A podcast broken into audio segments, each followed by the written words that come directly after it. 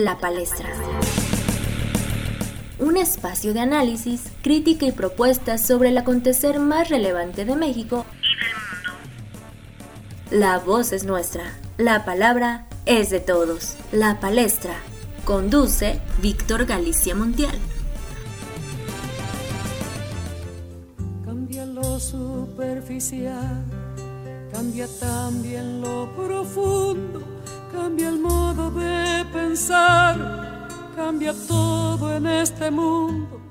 Hola, ¿qué tal? Excelente día. Bienvenidos a una emisión más de La Palestra, en donde la voz es nuestra pero la palabra indudablemente es de todos. Estamos ya pues en la segunda mitad de este 2020 que vaya, vaya que nos ha traído demasiadas sorpresas y demasiados eventos inesperados, desde sismos, eh, la cuestión por supuesto que aún no acaba de llegar en México el pico de contagios debido al COVID-19. Por supuesto, nuestro presidente celebrando dos años de su victoria electoral. Por ahí la primera dama pidiendo a los papás de niños con cáncer diciendo que ella no es, pues ella no es doctora, ¿no? Para que le pidan cosas a ella. En fin, han pasado pues ya muchísimas cosas. Esperemos que este segundo semestre pues mejore. Y justamente quisimos hacer una edición especial dedicada y enfocada principalmente a nuestra América. Esa con la que soñaba José Martí y que definitivamente nos sentimos plenamente identificados. América Latina en tiempos de pandemia, ya muchos organismos internacionales pues han declarado que justamente esta nuestra América pues será la que más sufra los estragos de la epidemia del COVID-19 debido por supuesto a muchísimas cosas, principalmente a la situación económica y política de la región. Y es que mientras algunos dirigentes han tomado cartas en el asunto y así lo hicieron desde el primer día en que se dio a conocer esta pandemia, otros tantos han preferido no darle la importancia de vida y utilizar todo el liderazgo y la aceptación que tienen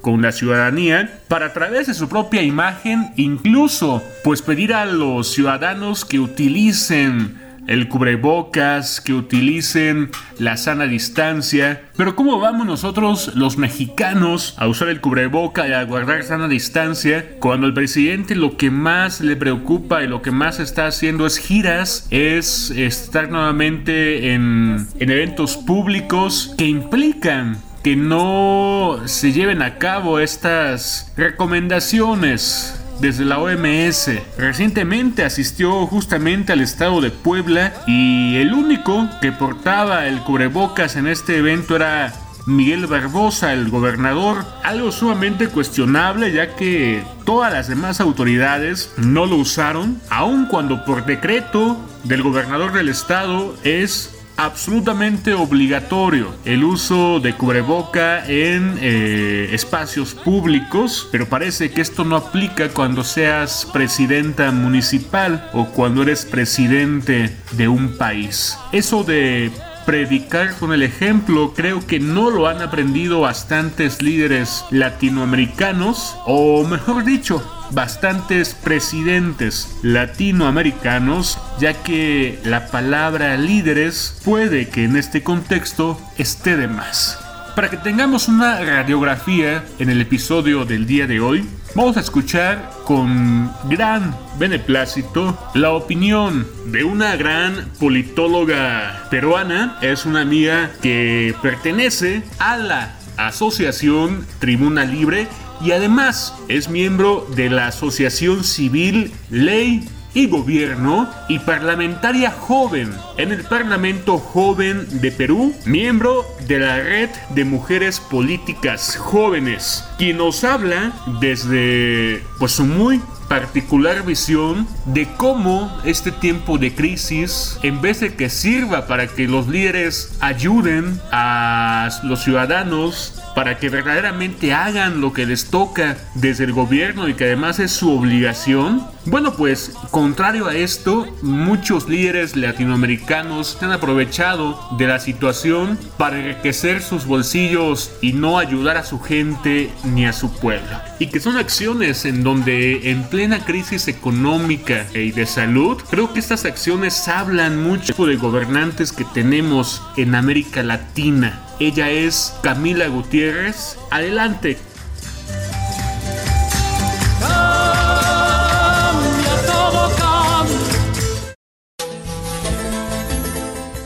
Hola, yo soy Camila Gutiérrez, soy estudiante de la carrera de Ciencia Política de la Universidad Nacional Pedro Ruiz Gallo, Lambayeque, Perú agradecerte, Víctor, por la invitación. El día de hoy vamos a conversar sobre la corrupción. Realmente nos preguntamos y decimos qué pasa, o sea, por qué hasta el momento, hasta el día de hoy, la corrupción sigue perenne entre nosotros. La corrupción en sí lleva siglos entre nosotros y se ha vuelto en sí una enfermedad endémica. A pesar ¿no? de los estudios enciclopédicos sobre la transparencia de que cada cuánto se por universidades, centro de pensamientos, gobiernos, y agencias multilaterales, no existe aún una fórmula mágica ¿no? para acabarla ni una vacuna que inmunice las sociedades contra su existencia. La pandemia, eh, junto a otras sociedades con debilitamiento democrático, en sí han creado la tormenta perfecta para la corrupción. En estos tiempos de emergencia los riesgos realmente hemos visto que,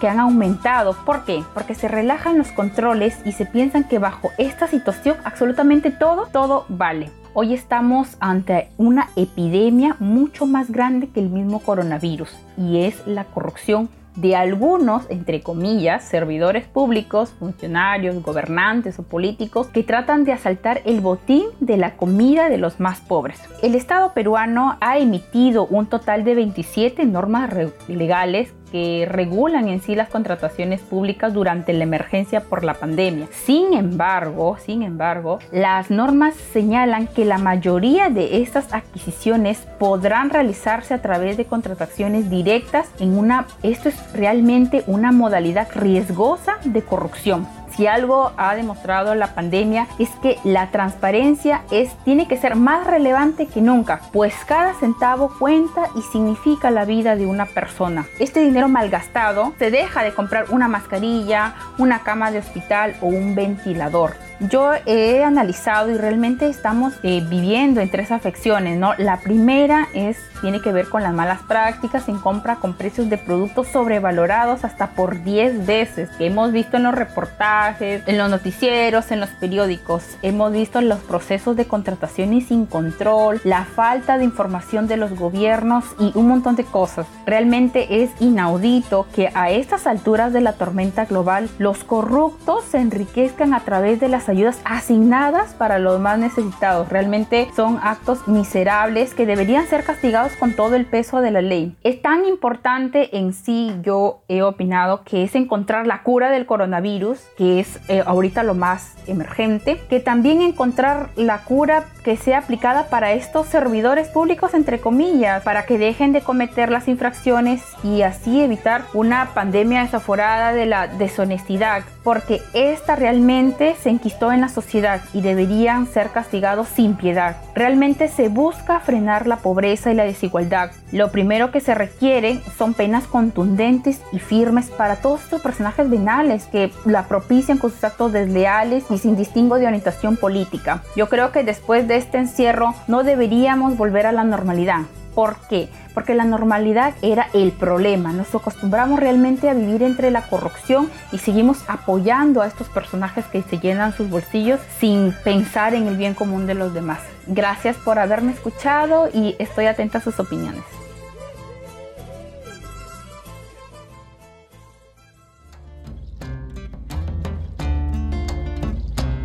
Voy a crear canto para poder existir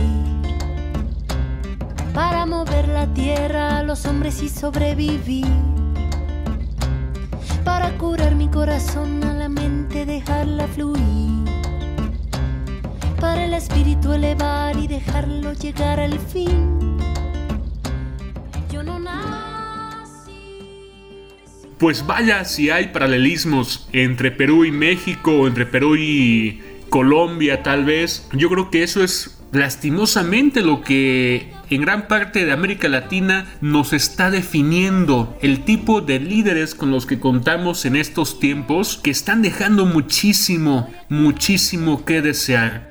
Pero, pero bueno, vayámonos un poco más, más abajo de nuestro continente, vamos a, a Ecuador con una muy buena amiga que además nos habla del papel que tiene la mujer en, en, la sociedad latinoamericana en este contexto sociopolítico y que pues ya lo decíamos en otras emisiones también la crisis únicamente reafirma los estereotipos eh, los roles que cada, cada género mantiene y es una mirada desde la sociología a un tema pues muy fundamental ella es María Fernanda Orellana desde Ecuador y nos comparte esta visión imprescindible para entender el contexto actual de la mujer en sus escenarios laborales y sobre todo de la mujer en la pandemia. Adelante,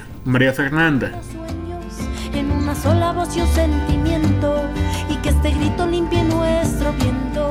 Voy a crear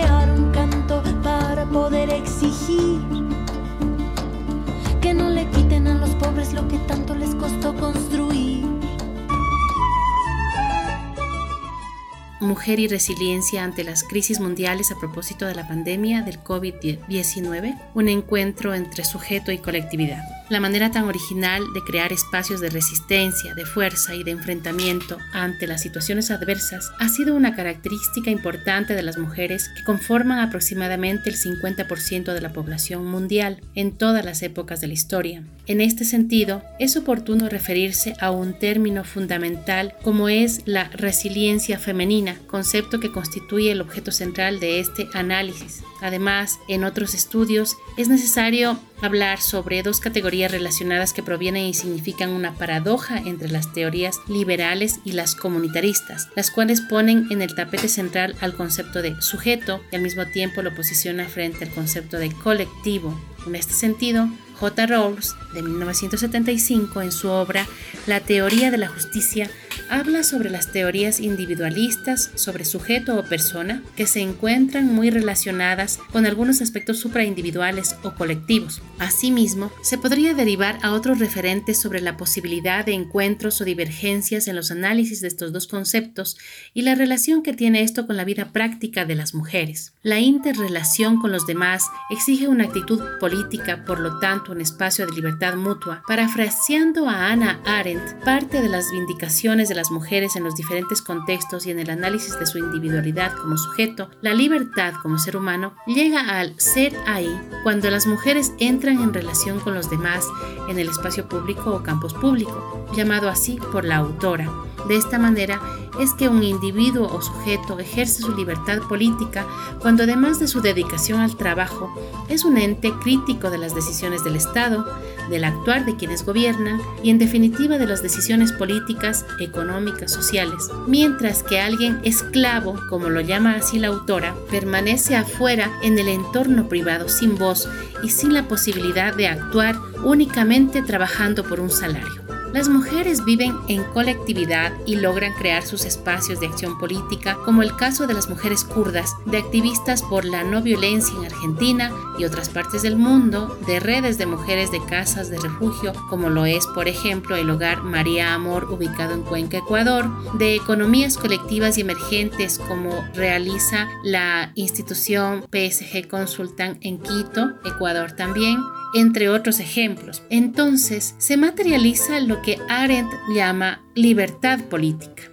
fenómeno que sirve de reivindicación y de construcción de una isonomía que significa igualdad de derechos civiles y políticos de las personas, creándose una relación con la alteridad y un sostenimiento de la vida que cobra fuerza en el sentido mismo de la asociación de la congregación y del comunitarismo de las mujeres antes nombradas. Entonces, se podría decir que la mujer no puede ser colectivo en el sentido pleno de la palabra, sin ser individuo, sin ser un sujeto con entereza propia para que esa colectividad se materialice de manera adecuada. No es lo mismo un conjunto de mujeres que ya han rebasado su trascendencia, han tomado poder y lugar en sus propias vidas que aquellas que aún no logran su independencia emocional, económica y personal, y que su personalidad y situación de vida se asemeje a un cristal fragmentado que no puede reflejar absolutamente nada. En estos momentos de crisis mundial, económica, social y política, por la pandemia ocasionada en la propagación del COVID-19, el mundo necesita mujeres fuertes que crean en sí mismas y que en contextos de sororidad elaboren frentes de trabajo, se inventen resistencias, supervivencias, reinvenciones y estrategias de superación. Por otro lado, se puede hablar sobre la práctica del cuidado como condición para fortalecer esta resiliencia femenina de la cual estamos hablando, pues esto tiene un alcance expansivo que debería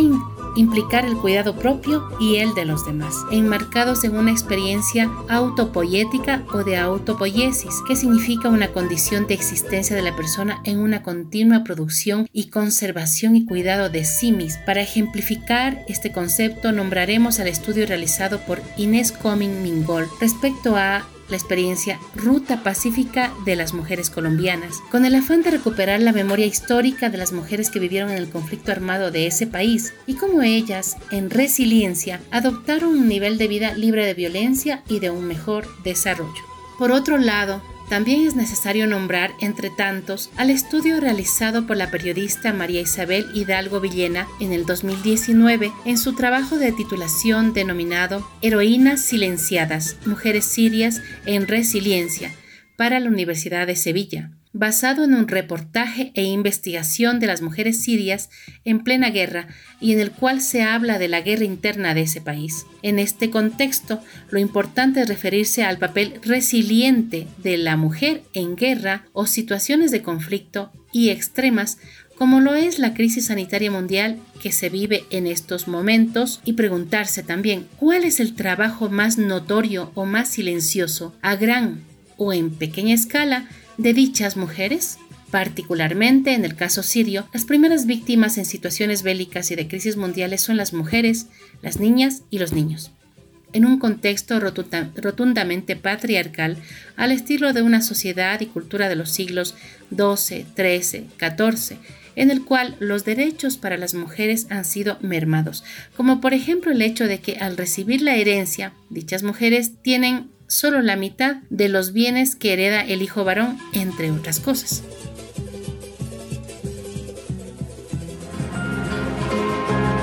Me gusta el sol y la mujer cuando llora, las golondrinas y también las señoras. Y además, justamente este, este comentario lo quisimos dividir en dos. Está muy, muy, muy, muy completo. Y ya en próximos episodios escucharemos lo que falta de esta valiosísima opinión de María Fernanda Orellana desde Ecuador. Porque pues siempre será necesario tener esa visión desde la sociología en momentos en donde se antoja vital entender las cosas desde ese punto para que nuestros dirigentes también abran su campo de visión y puedan saber que las cosas que están haciendo mal, por supuesto que la gente se los va a echar en la cara. Y más pronto que tarde, al menos en México, tenemos elecciones, no lo olvidemos, el año que entra. Este 2021 hay elecciones, señoras y señores, y después de dos años de la 4T y en donde con una popularidad en picada, puede que haya sorpresas, puede que por ahí se esté cocinando algo interesante de todos los que de por sí no apoyaron a Andrés Manuel y de los que sí lo hicieron, pero a dos años de distancia se encuentran pues francamente francamente arrepentidos. Pero ¿qué les parece si volvemos al Perú? Con una amiga consultora en comunicación gubernamental y empresarial, ella estudió dirección de comunicación en la Universidad de Barcelona y actualmente dirige su consultora, Guerra y Poder. Sandra Guerra, adelante, te escuchamos. Con la María en el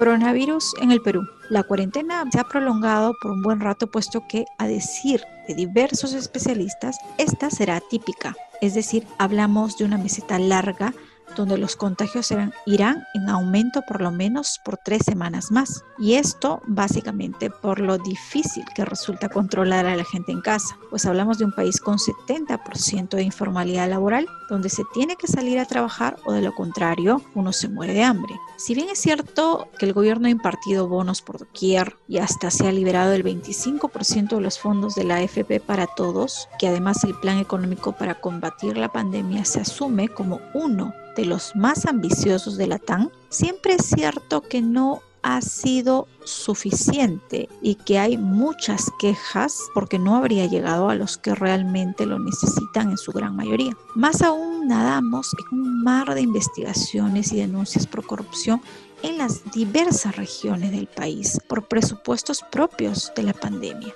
Hablamos de canastas de alimentos con productos en mal estado, compras sobrevaloradas, hospitales con costos por encima del mercado y sin expediente técnico, medicinas robadas para ventas clandestinas y beneficiarios a dedo. Y si hablamos de mensajes, discursos y narrativas, podemos decir que la vocería oficial en primera instancia está a cargo del presidente Martín Vizcarra, quien cada dos y hasta cuatro días emite una conferencia de prensa con medios virtuales. Esto va alrededor del mediodía. Estas conferencias empezaron con altísima conectividad y sintonía y con mucha claridad en las medidas y un relato, digamos, bastante logrado pues atendía a una gran mayoría de los segmentos en sus distintas necesidades. Había fondo y forma aunque ciertamente con medidas muchas veces populistas, pero podríamos decir que muchos empezaron viendo en el presidente la figura del Salvador, el padre protector de la pandemia, que además les hacía el gran favor, entre comillas, de no dejar sin dinero a ningún peruano. Esto a la fecha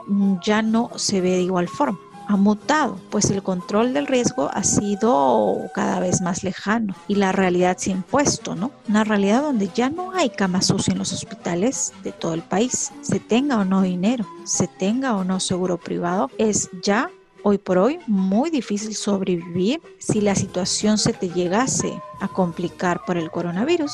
Así la cosa, la realidad parece superar al discurso de gobierno. En este punto me pregunto, ¿qué estrategia aplicar en este punto de quiebre? Sería una gran interrogante para la comunicación política, ciertamente. Estuvo con ustedes Sandra Guerra, consultora en comunicación de gobierno desde Perú. Soy de aquí y soy de allá, no tengo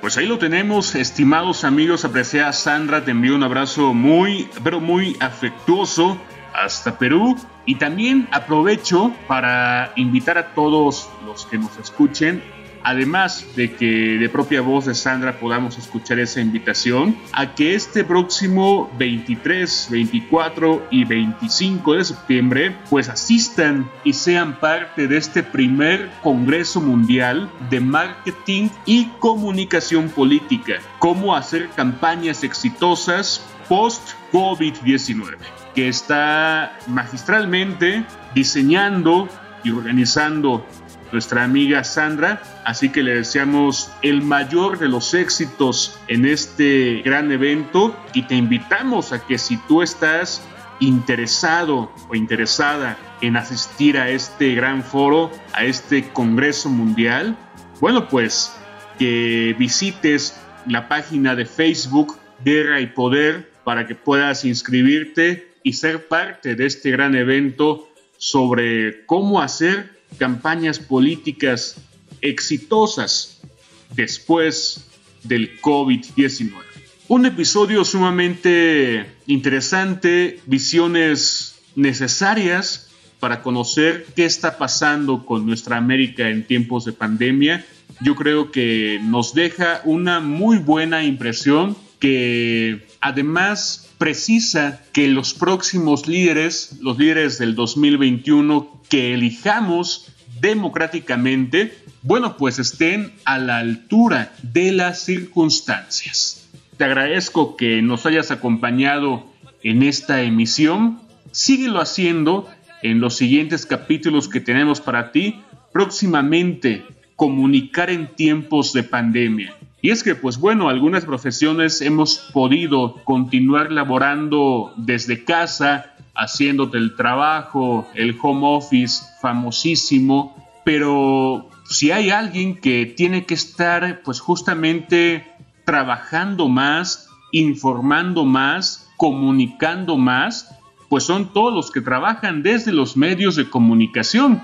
Y es una tarea importantísima que también queremos brindar un tributo, un tributo a todos ellos. Así que la siguiente emisión, escúchala, ve preparándote para que escuchemos de viva voz de gente que está dirigiendo medios de comunicación cómo es comunicar en tiempos de pandemia. Que la paz es excelente donde quiera que estés.